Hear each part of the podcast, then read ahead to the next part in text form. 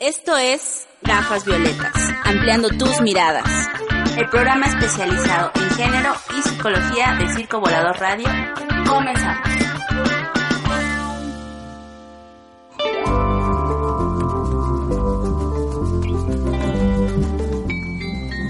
Muy buenas tardes, bienvenidos a su emisión semanal de Gafas Violetas. Y el día de hoy vamos a hablar de un tema un tanto polémico que en nuestro país como que está la discusión fuerte en algunas partes, sin embargo, no todo el mundo está al tanto de este tema. Por lo tanto, vamos a echarnos una pequeña zambullida en él. Y justamente, pensar en maternidad subrogada, eh, gestación subrogada, vientres de alquiler, son algunos términos que cada vez estamos escuchando con más frecuencia, pues los casos aumentan en las diferentes regiones del mundo. Ante tal aumento, los países han transitado en algunos casos, de reconocer y visibilizar dichas prácticas, hasta intentos por legislar y cuidar los derechos de los involucrados en estas prácticas. Sin embargo, las experiencias han dificultado que podamos hablar de casos de éxito y en algunos países incluso han eh, regresado o han terminado por optar en la prohibición de, de la maternidad subrogada como tal pues, sin, pues a pesar de los intentos de las legislaciones, los derechos siguen sin poderse garantizar y las que quedan en una mayor situación de vulnerabilidad son justamente las mujeres gestantes.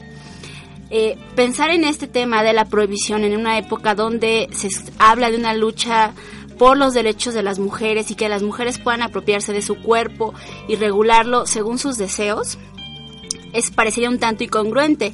Sin embargo, si nosotros pensamos que eh, sus vientres entran a la demanda de mercado y entonces eh, como que surge la duda si no es esta una nueva forma de controlar, eh, sí, como controlar justamente la sexualidad femenina y en este caso la reproducción de una forma diferente, ¿no? Bajo el lema de que están ejerciendo su derecho. Sin embargo, a lo mejor son cosas que iremos respondiendo a lo largo del programa. Recuerden seguirnos en nuestras redes sociales. Para el día de hoy tenemos dos super invitadas. Por un lado tenemos a Laura Leucona, bienvenida. Muchas gracias, Leti.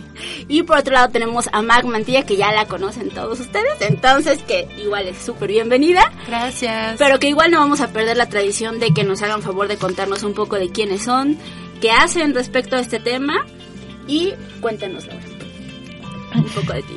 Eh, muchas gracias, Leti. Pues yo soy una persona con inquietudes feministas desde muy niña. En la adolescencia eh, fui voluntaria en el colectivo de lucha contra la violencia hacia las mujeres, que es, eh, si yo tuviera que elegir un tema al que el feminismo tendría que abocarse, es ese, la violencia contra las mujeres. Pero la violencia contra las mujeres toma muchas formas. Tenemos el feminicidio en un extremo, por supuesto, la violación, la, violación eh, masiva. La prostitución es una forma de violencia contra las mujeres. La pornografía. Eh, y por supuesto el acoso sexual laboral, el acoso eh, en la calle, pero algo que sostengo y que a lo mejor quizá un, día podemos detenernos un poco más en esto, es que no es congruente que una feminista se oponga, por ejemplo, al acoso, al acoso callejero y después esté eh, celebrando que exista la pornografía, porque son diferentes caras de un mismo fenómeno, que es la cosificación de las mujeres. Entonces, bueno, eh, te cuento eso porque no es un tema, eh, no es una preocupación que haya nacido recientemente en mí, es algo que lleva conmigo por lo menos desde la adolescencia.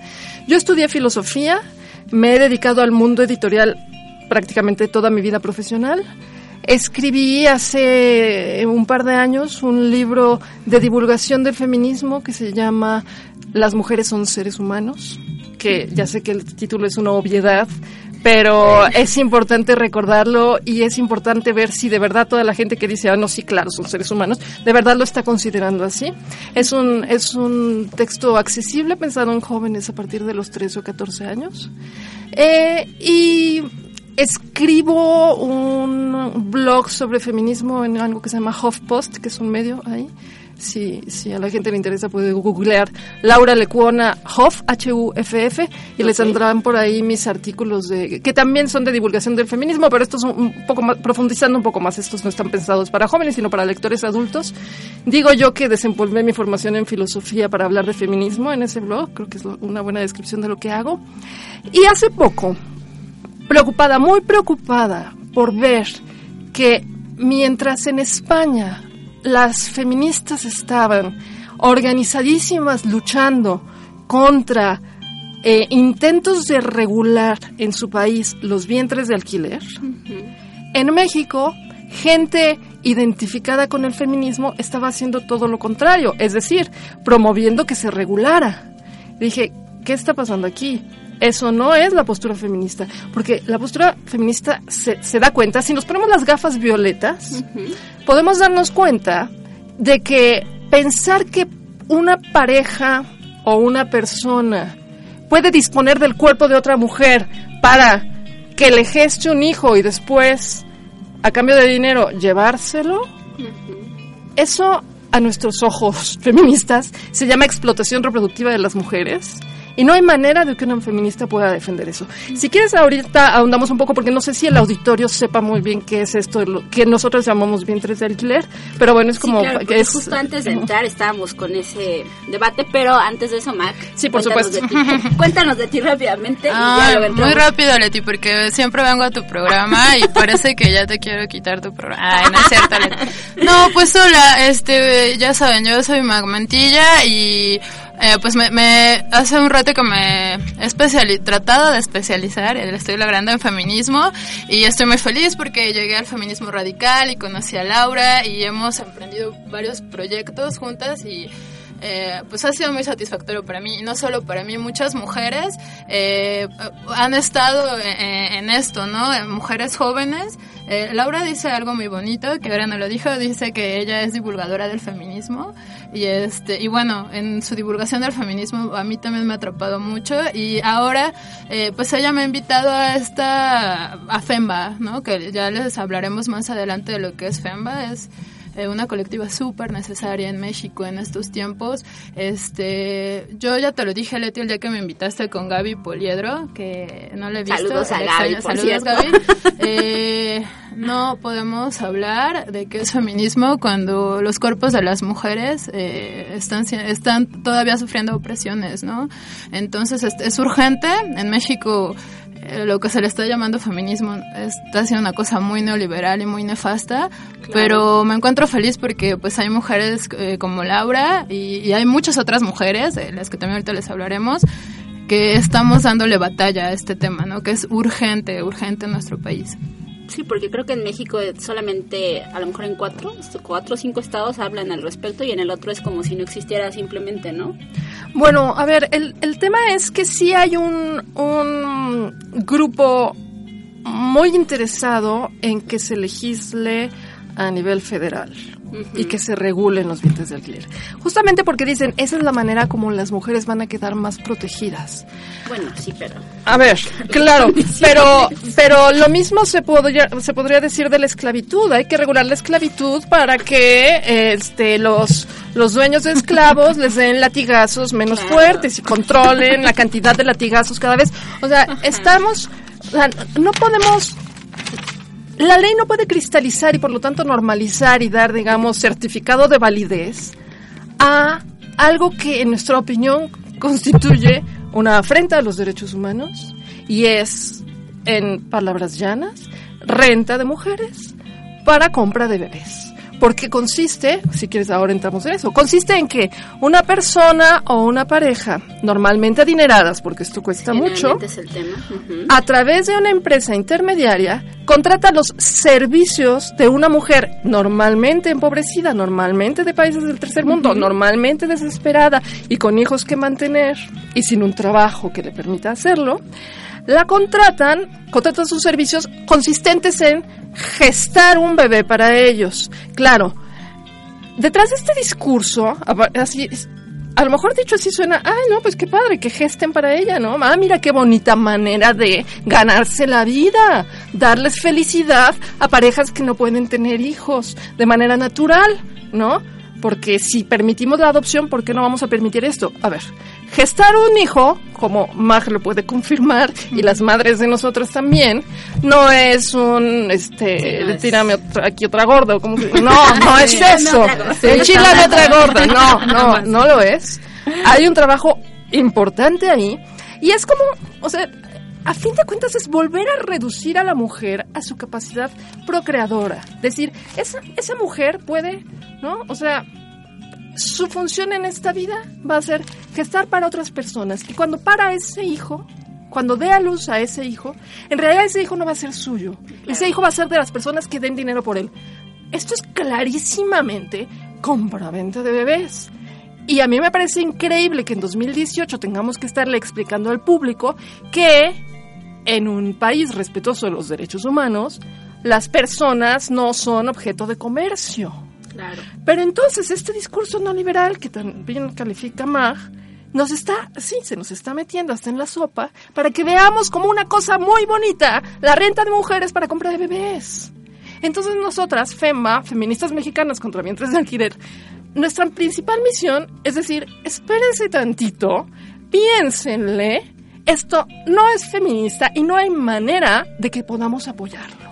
Tenemos que estar las feministas en pie de lucha contra esta explotación reproductiva de las mujeres, que nos venden como progresista, pero no es sino un retroceso a la idea de las mujeres como incubadoras. Esta idea, ah, porque hay otra cosa en el discurso que, que es bien importante señalarlo. Este discurso nos está diciendo que la mujer que gesta y da a luz un- a un niño no es la madre, no es la madre, porque ese hijo tiene eh, material genético de otras personas. Entonces, es una filósofa eh, española feminista nos recuerda algo. Esta idea, Alicia Millares se llama, esta idea de que lo que determina la paternidad o maternidad es el material genético y no la gestación,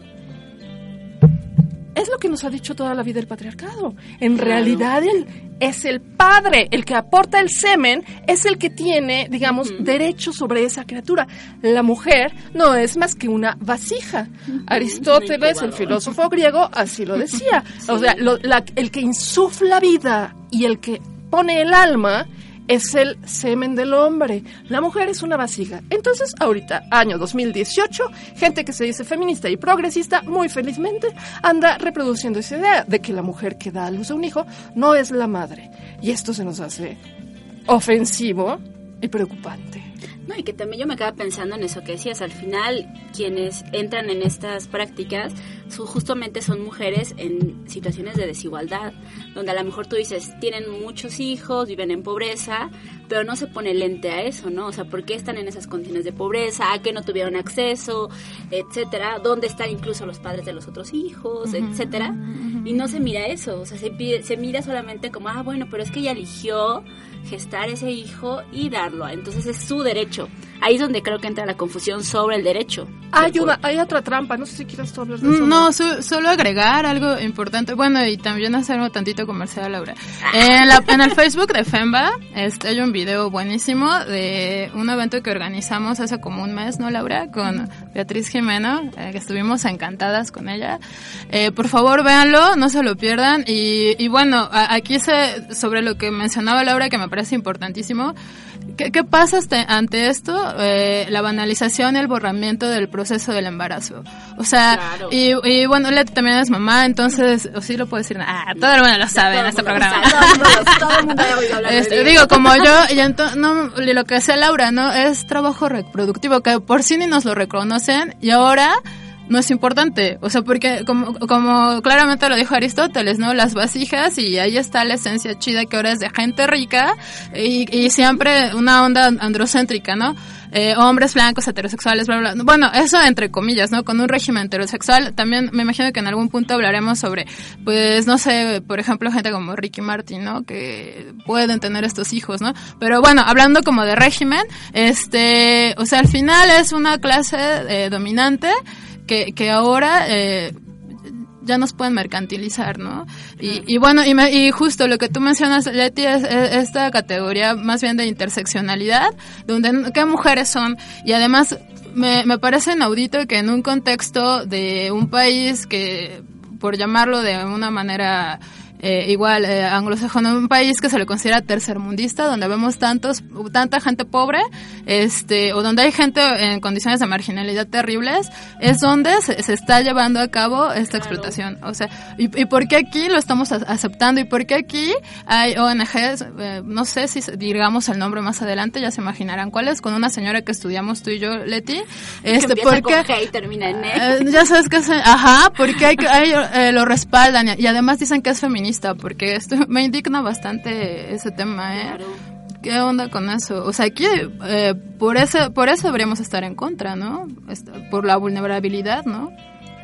Sí, eso es algo que es bien importante subrayar. Se trata de un nuevo colonialismo, porque como dice Mark, no es, no es una persona, una, mujer empobrecida eh, comprándole un hijo a una señora europea. No, la dirección está clarísima y además es un tema de comercio.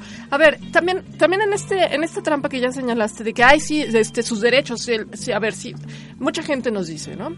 Si defienden el derecho al aborto ¿Cómo es que no defienden el derecho de las mujeres a gestar hijos para otros?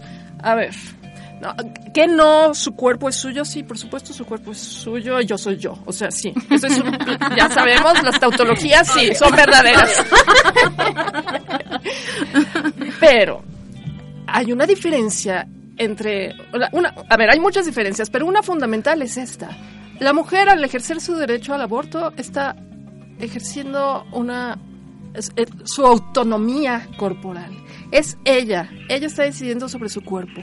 Cuando una mujer está, es contratada para gestar para otros, son esos otros los que están decidiendo sobre su cuerpo y lo que debe pasar con él. De hecho, lo más importante en la gestación subrogada, lo que más les importa a las empresas intermediarias que son las que están impulsando esto, y el contrato donde la mujer se obliga a cumplir una serie de estipulaciones, entre ellas renuncia a su derecho al aborto, por ejemplo. Porque ¿cómo va a abortar si ese bebé ya se comprometió a vendérselo a esos señores? Claro, aun cuando su vida está en riesgo, por ejemplo. Ah, claro, eso, eso también, ¿no?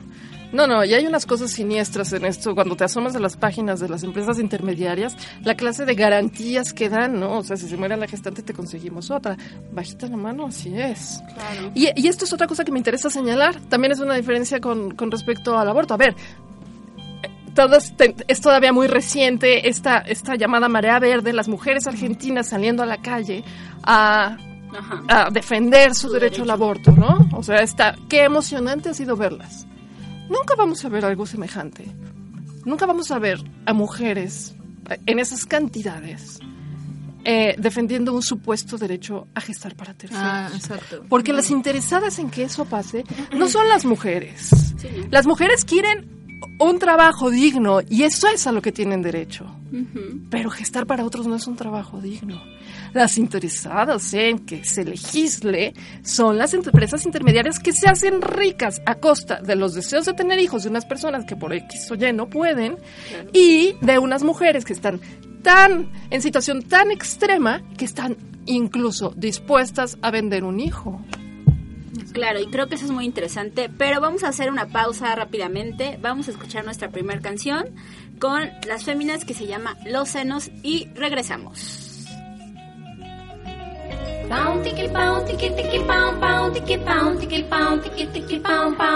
Pound, ticky pound, ticky ticky pound, ticky pound, ticky pound, ticky ticky pound, pound, pound, ticky pound, ticky ticky pound, ticky pound, ticky pound, ticky ticky pound, pound, wow,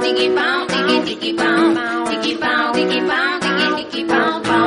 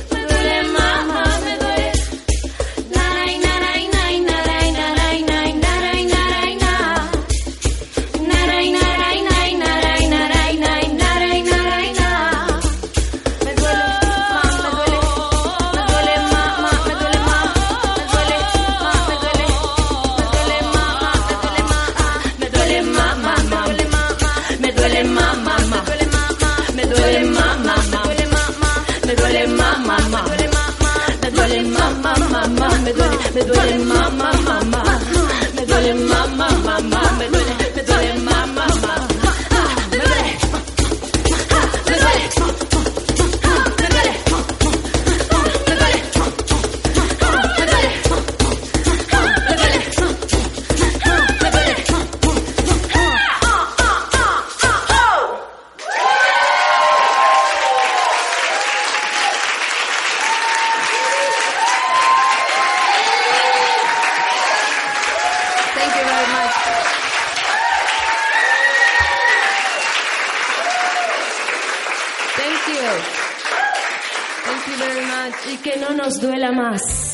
Violetas es producido por AITFAM.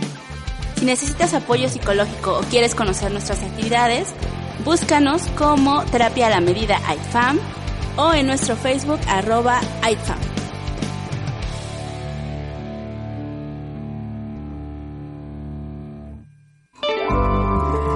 Pues ya estamos de regreso eh, para seguir hablando del tema que creo que nos ha impactado un montón por justamente estas aristas que de pronto no se miran cuando simplemente se habla. Pero a lo mejor lo que yo me quedo duda, ¿cuál es el término correcto? Porque hablamos de que vientres de alquiler, este, maternidad subrogada, gestación subrogada, ¿de qué? ¿Que ¿De qué tendríamos que estar hablando acá? Mira, eh, nosotras elegimos el, el término vientres de alquiler, que es lo que hicieron las españolas también, que para nosotras han sido como un modelo a seguir, porque la verdad es que su movimiento es muy fuerte y han logrado muchas cosas. Eh, y lo hacemos con la conciencia de que es muy brutal, ¿no? O sea, qué feo suena, vientres de alquiler. Pero es la manera de recordar a qué, qué es lo que está pasando. Muchos dicen, estás reduciendo a la mujer a un vientre. Perdóname, quien la reduce a un vientre es la persona que la alquila para que le geste en ese vientre un bebé. Sabemos muy bien que en un embarazo se compromete el cuerpo entero y la mente. Claro. No es nomás el vientre, lo sabemos. Pero quienes están reduciendo a la mujer un vientre son, son los compradores y las empresas intermediarias y los defensores de esta práctica. Lo decimos así con toda su brutalidad, porque hablar de gestación subrogada es, es como la gente no, no entiende qué es esto, es un término demasiado técnico, ¿no? Entonces es como quitarle, es como hacerlo muy, muy, este, como muy antiséptico, ¿no? Gestación subrogada, pues sí, o sea, ¿qué puede haber de malo en la gestación subroga- subrogada? Y además se ve que es un tema bien difícil y especializado, mejor no me meto. Y maternidad subrogada tiene también el detalle de que justamente lo que se les está negando a esas mujeres es la maternidad. Porque insisten, ellas no son madres, ellas no son madres. Pero fíjate en este doble discurso, qué chistoso es. Porque para estas empresas intermediarias eh, conviene señalar que quien, quien gesta no es madre cuando la clienta es la que está aportando el material genético, ¿no? Pero cuando, ¿no? Que, que la madre es la que aporta el, el material genético. Pero si, si se da el caso de que la clienta use material genético de otra mujer o incluso de la gestante, que esa es una modalidad, ah, no, pues tampoco es madre la que aportó el material genético. Madre es la que tiene la intención Ajá. de claro. después ser madre de ese bebé. Pero es un absurdo. O sea, fíjate, usan este, este término de madres de intención. A ver, madre no es la que gesta y se pasa esos nueve meses, no, no, no. Sufriendo, Madre es la que dice, ay, yo quiero un hijo, La que desea. la que desea. Entonces, ¿qué? Una, una, una joven feminista me hizo ver el, el absurdo de esta noción, que dice, ok, entonces yo puedo ir por la calle y veo a un niño, a un niño de la calle, ¿no? Que tiene padres pero no, no están a la vista y digo, ese niño, qué mala vida tiene, va a tener una mejor vida conmigo. Me lo llevo. Me lo llevo, soy su madre de intención. Ah, qué padre, Claro. ¿no? Entonces, bueno. Sí, y, y bueno, además también eh, considero yo que es el término políticamente correcto, ¿no? Incluso ahora ya también se está manejando no llamarlo maternidad, ¿no? Subrogada, sino su- ya si lo ves, en la actualidad es gestación subrogada y es bien tramposo, o sea, eh, lo justo ahora venía, cuando venía de camino acá estaba platicando sobre el aborto de- y lo ves, estábamos en un chat, ¿no? Estamos en un chat, en un chat donde también está Laura, eh, mencionaban en ese chat de cómo eh, pues hay un plano para que se llame ILE acá en México. Eh, esto- nombrarlo como aborto eh, no iba a tener los resultados favorables que tuvo. Y eh, lo trasladé que pasa lo mismo con la con la eh, con los vientres de alquiler. Si les llaman vientres de alquiler no manches ya les estás dando o sea eso es muy fuerte. Ya, ya estamos hablando de toda la problemática. Lo, lo que menciona Laura re- referente a que eh, les decían que, eh, pero ¿por qué lo están reduciendo a, un vientre? Y, es como, eh, es más que un vientre. Lo- nosotros lo estamos señalando como lo que es, o sea, sin, sin adornarlo, ¿no? Y, y bueno, eh, decirlo de otra manera es porque lo están viendo desde una forma, de- a nosotras como objetos. Leti. Tramposa y engañosa, ¿no? Exactamente. ¿Y cómo podremos pensar que será este proceso en México? O sea, hay algunos estados con, may- con mayor, este, con mayor justamente donde se da este fenómeno, eh, donde a lo mejor haya menos estados, no lo sé, o sea, menos casos. A ver, eh, está regulado en Sinaloa y en Tabasco. En Tabasco ha habido, sí, una re- regulación un, un poco desastrosa. Insisto que para nosotros cualquier tipo de regulación es claro. desastrosa. O sea, nosotras sí, por lo que abogamos es por la abolición de los de no, prohíbe. Pero, se, digamos, la, la legislación de Tabasco en un principio permitía, era bastante, bastante libre y Tabasco fue durante un tiempo el paraíso de los vientres de alquiler. Este es un negocio que va cambiando de lugar empobrecido del mundo a, a otro lugar empobrecido del mundo según las leyes les vayan permitiendo colarse ahí. Es un mercado internacional. Déjame ejemplificar otra vez con las españolas. Cuando las españolas luchan en contra de los vientres de alquiler, no es porque las mujeres españolas estén siendo alquiladas para gestarles a otros. Es porque mujeres españolas están yendo a otros países a, a buscar que, gesten para ellas, mujeres y parejas españolas. Y ellas se ponen a eso, están pensando en las ucranianas, están pensando en las hindúes, están pensando en las mexicanas, a las que se explotaría si eso, digamos, se, aprobara en su país. Entonces, bueno, eh, es, un, es un negocio internacional. México un tiempo tuvo carta abierta en el estado de Tabasco, porque entonces la gente podía además hacer turismo reproductivo, porque está cerquita Cancún. Tabasco a lo mejor no es el destino turístico predilecto, pero Cancún está bastante cerca, entonces podían ir, ¿no? Ir a la playa, las discotecas, los restaurantes y bueno, mira, y además a- ahí, a- ahí hacer como la negociación y la mujer indígena tabasqueña estaba ahí muy cerca y podían asistir a la implantación del óvulo, qué sé yo, ¿no? Del óvulo fecundado. Bueno, eh, la legislación de Tabasco permitía que vinieran gente de otros países o gente mexicana, cabe decir, siempre gente con dinero, porque porque estos estos digamos este eh, eh, eh, Procedimientos. estos procedimientos eh, cuestan una la nota no menos de 500 mil pesos, ¿no? Que no cualquiera tiene. Claro. Bueno, evidentemente. Este, pero Tabasco se vio obligado a restringir esa legislación. Y ya no nada más, los extranjeros ya no pueden acceder a ella, solo parejas mexicanas. Por supuesto que ese no es el grueso del mercado, las parejas mexicanas no son el grueso del mercado. Las personas que defienden la regulación, debo decir, hay algo que critican mucho de la nueva legislación en Tabasco, eh, y es algo que en los periódicos de hoy se pudo ver que pasó también en Israel. En Israel y en Tabasco se permite para parejas heterosexuales. Solamente. Ajá. Entonces, claro que en Israel dicen, ah, pero ¿cómo no para parejas gays, no? Entonces, es, es- este hecho, digamos, de que haya estas prohibiciones en efecto discriminatorias, hace que la gente crea que la demanda de vientres de alquiler es una cosa muy progresista, que si defendemos los derechos eh, de las parejas gays o los derechos de los gays a tener hijos, tenemos que defender los vientres de alquiler. Claro. Y no es así. Nosotras, las feministas mexicanas contra vientres de alquiler, nos oponemos a los vientres de alquiler para cualquier comprador. O sea, no importa si es pareja heterosexual, no importa si es pareja homosexual, no importa si es mujer soltera, no importa si es pareja con muchos años de casados, no nos importa. Debe abolirse así, parejo. Entonces aquí no discriminamos. Eh, Ok. Sí, y, y- y quiero decir otra cosa.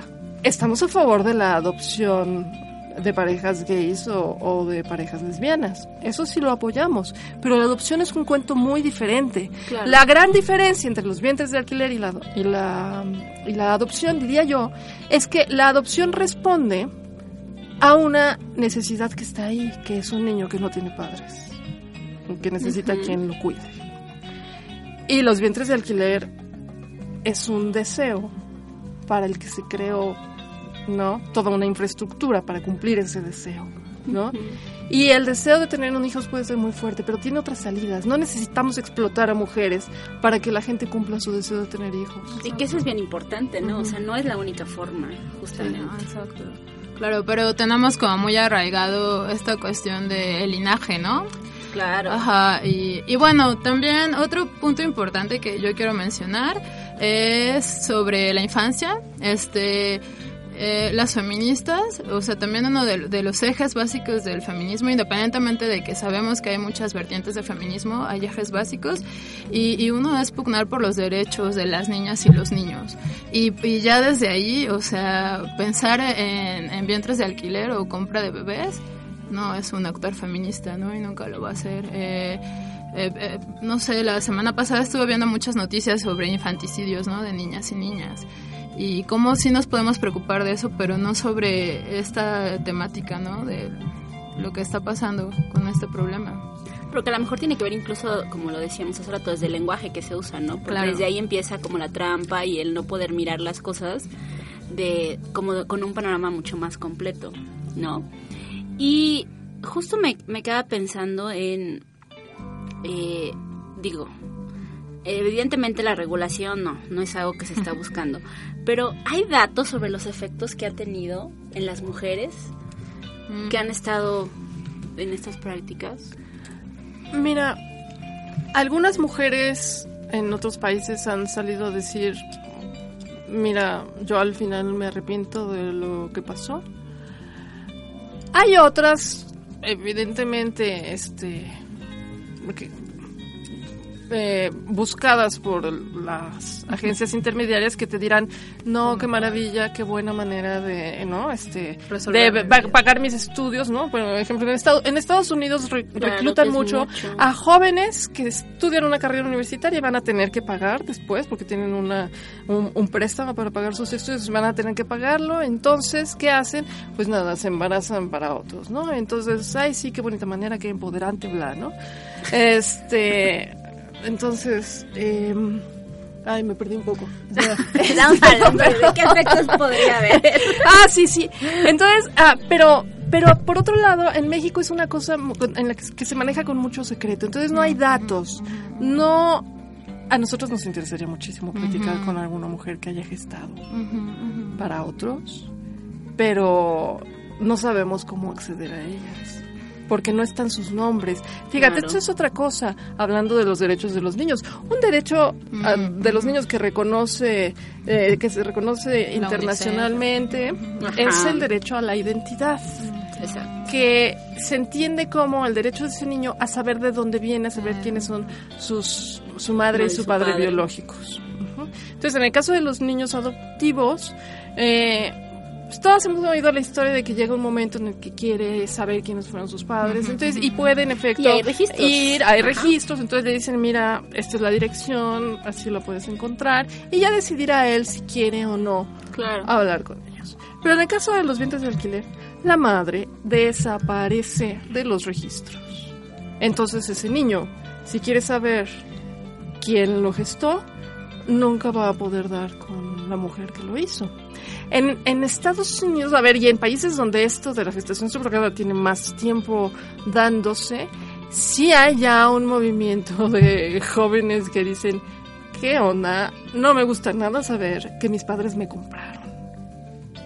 A mí me compraron y eso está horrible saberlo. Y se oponen a la práctica.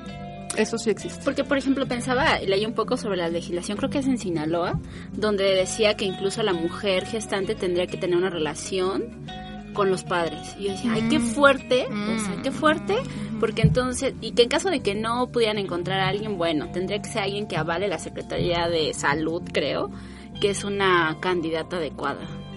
Pero ¿no? pues eso está terrible, ¿no crees? O Claro, sea, porque justamente cómo haces este, de entrada creo que el proceso, ¿no? Y saber eh, exactamente que está tan al alcance de la mano, pero que tú no tienes el derecho, que tú no eres, digamos, nadie en la vida de, es como bien complicado, ¿no? Y bueno, aquí también vale la pena eh, como hablar este de, de que hay como todo un proceso de lavado de cerebro, Leti. O sea, ajá, no, mira, no es solo como que les hacen eh, eh, toda esta... Todo lo que tiene que ver con eh, los procesos médicos, ¿no? Para que estas mujeres tengan a- al bebé de otros, eh, sino que ellas llevan un acompañamiento psicológico para que se, se desapeguen, ¿no? Y, y justo, es más, mira, lo Pero en podemos nuestro decir. país, hay Sí, ese eso existe, claro. Pero además, hay, imagínate, existe y además hay un reportaje por ahí, ¿no? Si googleas, eh, lo encuentras en diferentes, este, no sé, como tipo problemático o algo así, ¿no? Y en otros también hay reportajes eh, donde las mujeres hablan de las condiciones. Por ejemplo, una mujer de Tabasco, ¿no? Que, que vivía eh, eh, cuando eh, decidió, ¿no? Pues alquilar su cuerpo finalmente y pues eran condiciones deplorables, ¿no? O sea, ella incluso relata que no comía en días, ¿no? Eh, y en algún punto, eh, le- como ella se quejaba tanto, le, le interrumpen el contrato, ¿no? Entonces, a- además de eso, ni siquiera... O sea, lo, rentas tu cuerpo, pero tú no tienes... Eres tratado como un, como un objeto totalmente, porque aparte eres una mujer de segunda, ¿no? Eres una mujer empobrecida, etcétera. Que eso es, es muy diferente a, a como te, te quieren vender el tema, ¿no? Te lo venden como, ay, tú, universitaria, si quieres tener dinero. Hay este, restricciones muy específicas. Por ejemplo, tienes ya que haber tenido un hijo, porque así no te no, no estás como tan apegada al que viene. Son como varias cosas, ¿no? Sí, un término de edad también, ¿no? Sí, sí, es de 18 a 20, a 36 años, ¿no? Ajá, ajá. Sí, pero la verdad es que yo veo todo esto como, como intentos de medio manejar, entre comillas, bien algo que ya de entrada es súper problemático. ¿no? Claro. Entonces, Sí, o que eso justamente hace que tarde o temprano se llegue a la vulnerabilidad de los derechos por cualquier lado, ¿no? sí. O sea, no hay forma de, de no llegar a... Pero bueno, tenemos que hacer una pausa. Vamos a escuchar nuestra siguiente canción. Vamos a escuchar a Rebeca Lane con Mujer Lunar y regresamos.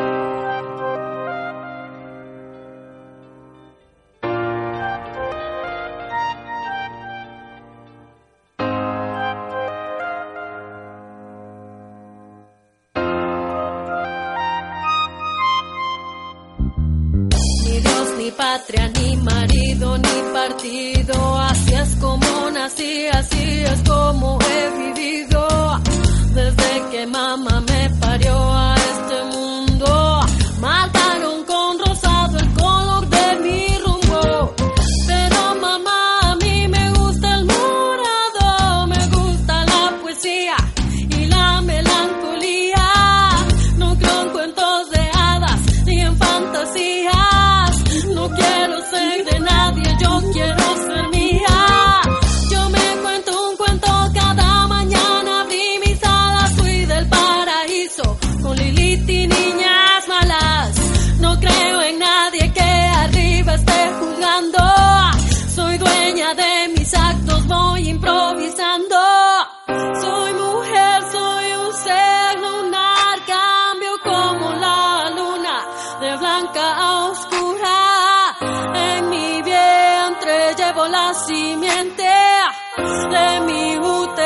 nació toda la gente. En mi sangre mensual, menstrual, de donde nace la vida, no de tu costilla. No vine al mundo para hacerte feliz,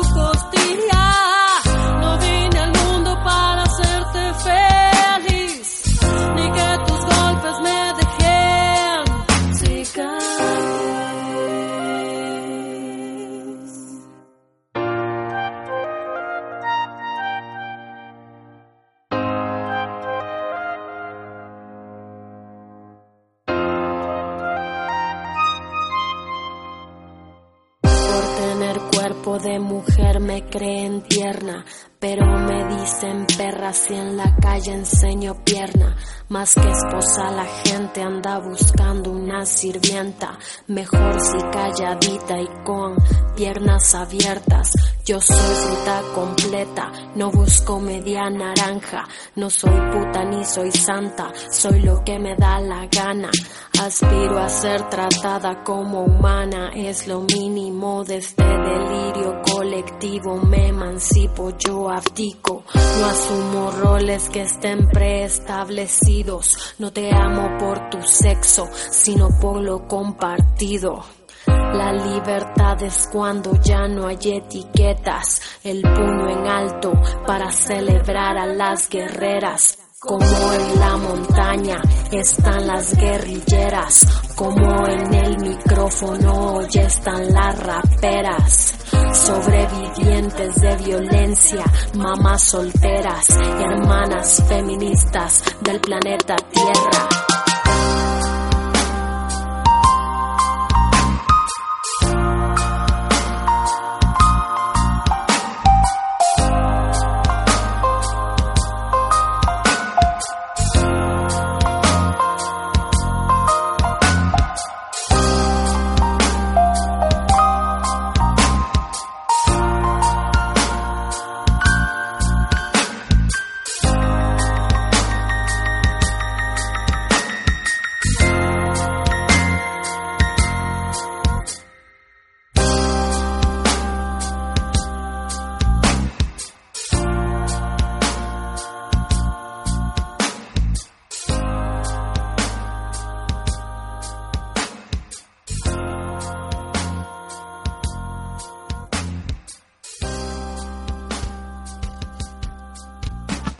Porque lo personal es político, usamos gafas violetas, ampliando tus miradas. Continuamos.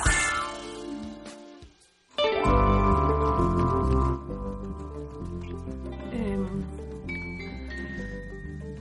Ay, listo, ya estamos de regreso y justo estábamos poniéndonos de acuerdo sobre en este poco tiempo que nos queda, que sería súper importante mencionar y que no se vaya, que no nos vayamos sin poner sobre la mesa. ¿Qué será? yo, yo quizá quisiera eh, mm, subrayar este discurso, este discurso tramposo que se da en torno a los vientres de alquiler y cómo quieren hacer creer a la gente que en realidad eso es lo progresista, ¿no? Eh, y cómo lo están haciendo. Mencionaba Maga Ricky Martin, ¿no? O sea, el tema con Ricky Martin no, no solo es un cantante evidentemente con mucho dinero que puede usarlo para comprarse hijos, por ejemplo, sino es un es ahora un icono del movimiento gay, ¿no? Todos recordamos cuando salió del closet, qué bueno que lo hizo, qué bueno que ahora pueda ser feliz aceptando su sexualidad y teniendo una pareja. Todo eso nos parece maravilloso. Y tiene unos hijitos preciosos, los gemelos que todos hemos visto, ¿sí? Qué lindos niños, claro.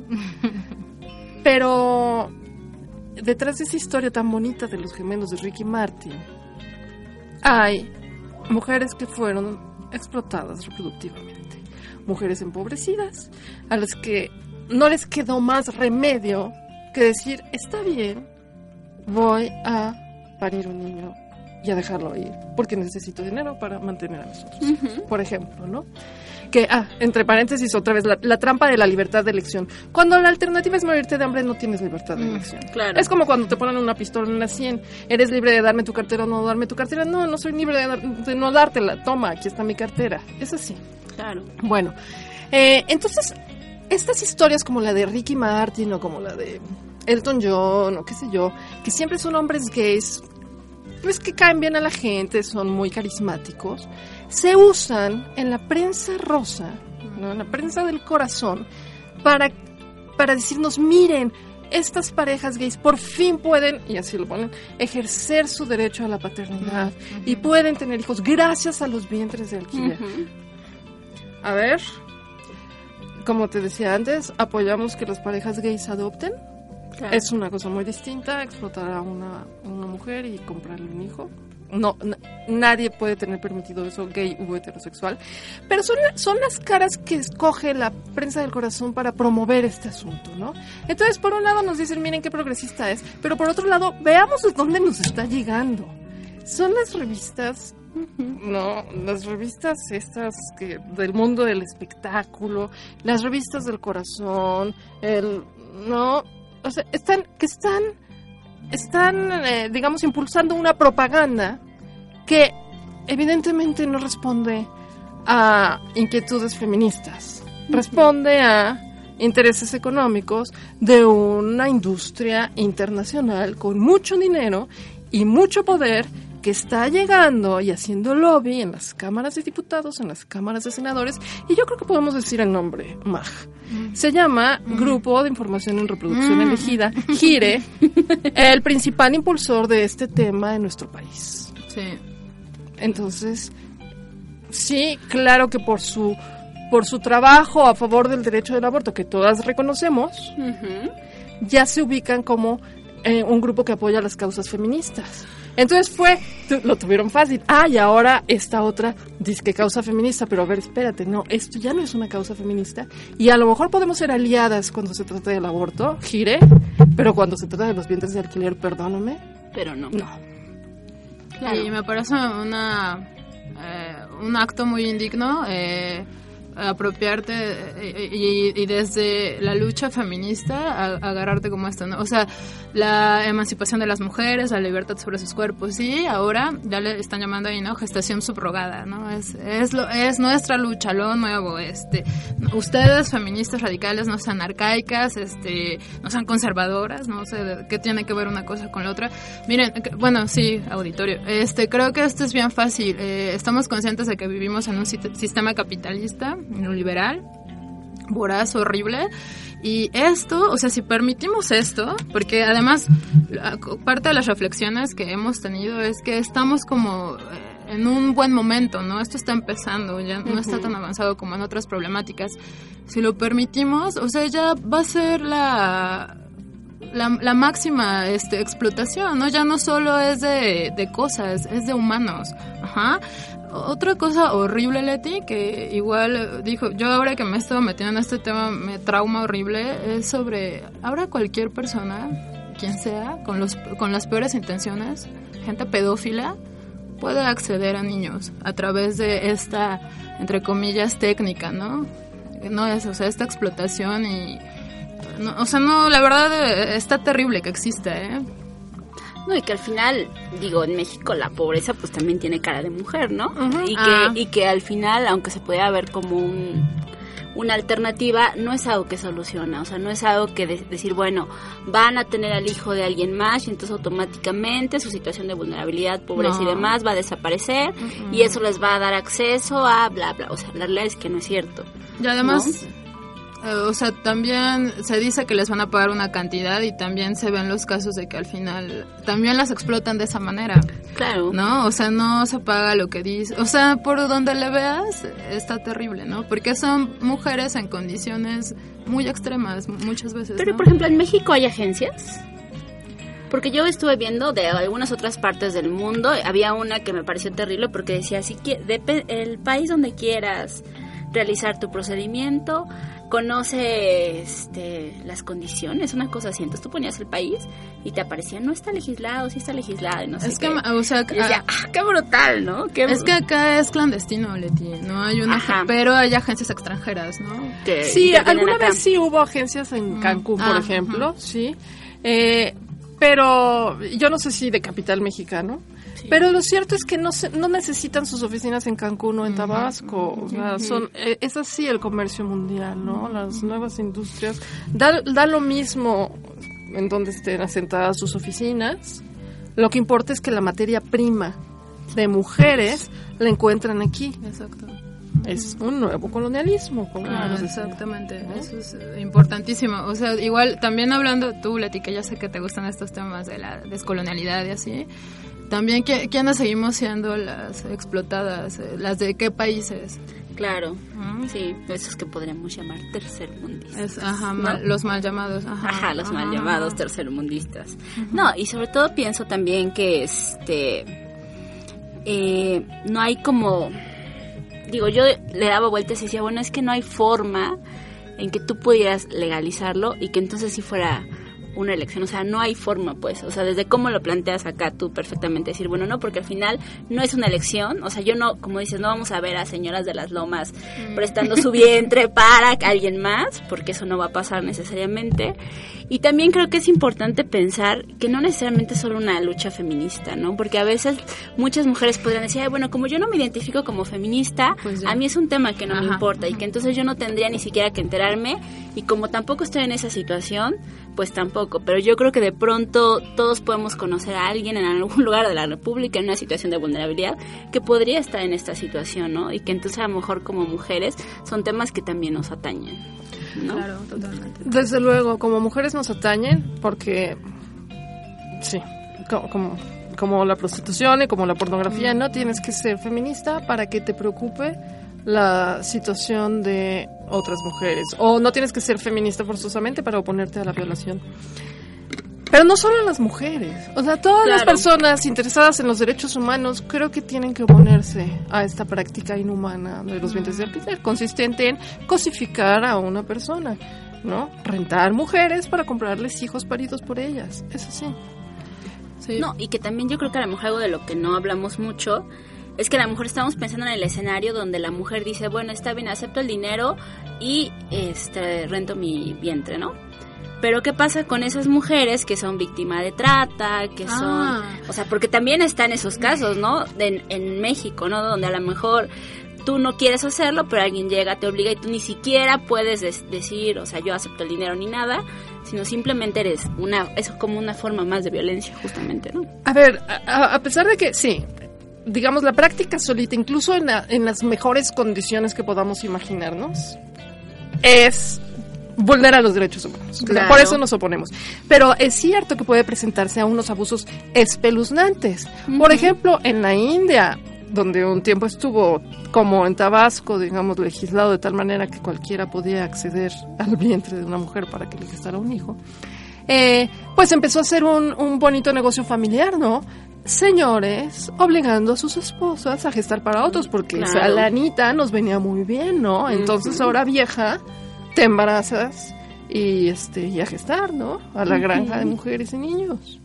Entonces sí, sí, se presta a abusos espeluznantes. Ay, que justo a lo mejor el pensar que no es un tema con el que nos tendríamos que identificar o meter, justo nos pone a todas en ese riesgo, ¿no? De que pudiéramos también ser víctimas de... Pero bueno, Ariel ya nos está presionando como siempre con su mano diciéndonos adiós.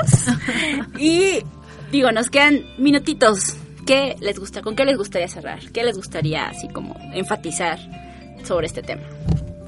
Bueno, sobre este tema y otros, a mí, a mí siempre me interesa invitar a las, a las jóvenes que escuchan programas como este, interesadas en el feminismo, invitarlas a, a- a ejercer lo que llamo el pensamiento crítico. O sea, hoy en día la información nos llega de muchos lados y tenemos que digerirla. O sea, sí, claro que nuestro cerebro como elige con qué me quedo, pero yo creo que hay cosas que nos tenemos que cuestionar todo el tiempo. Entonces ahora es muy fácil que alguien llegue y diga, hola, yo soy feminista y apoyo a la pornografía. ¿Eres feminista? claro. Apoya la pornografía. A ver, no. A ver, las invito a cuestionarse, a pensar, a reflexionar, a investigar más, a leer sobre historia del feminismo. No porque te lo diga esta señora o porque te lo diga yo, no. Piensa, investiga, reflexiona. ¿No? Y y porque sí, la verdad es que a Mag y a mí este es un tema que nos preocupa muchísimo y esto es algo que nos une. Esta idea de que el feminismo es cualquier cosa y ninguna. O sea, no, si nos interesa que siga, no es que seamos estas personas que dan carnets de feministas. No, no, eso es un- algo que, que se critica mucho, ¿no? En las redes. No, no andamos dando carnets de feministas. Pero sí nos gusta recordar qué es lo que busca el feminismo como movimiento internacional. El feminismo es un movimiento social y político eh, con un respaldo teórico muy importante, centrado en las mujeres y en sus derechos, en todas las mujeres del mundo. ¿No? Entonces, este, y, y bueno, eso es con lo que yo quisiera despedirme. Bueno, Leti, que como tú eh, y muchas mujeres que nos escuchan, pues nosotras también estamos interesadas en una sociedad más justa.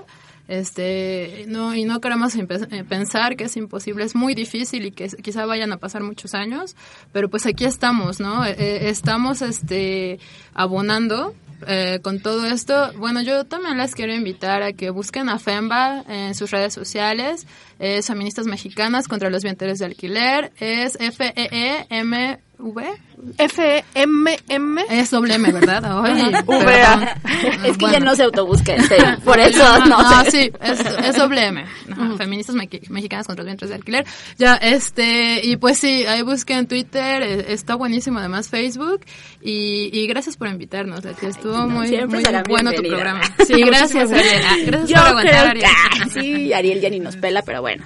No, yo creo que siempre, yo solo les recordaría que las mujeres no podemos elegir si no tenemos necesidades y acceso a las mismas condiciones. No se puede pensar en elecciones si eso no está cubierto. Entonces, cuando se piense que elegimos, hay que mirar si alrededor tenemos todo lo demás cubierto, tuvimos acceso y a lo mejor eso nos puede dar un parámetro para ver si estamos eligiendo o no. Pero nos vemos y hasta la próxima. Muchas gracias por venir. Bye bye. A ti, Mil gracias a ti. Qué padre. Esto fue Gafas Violetas.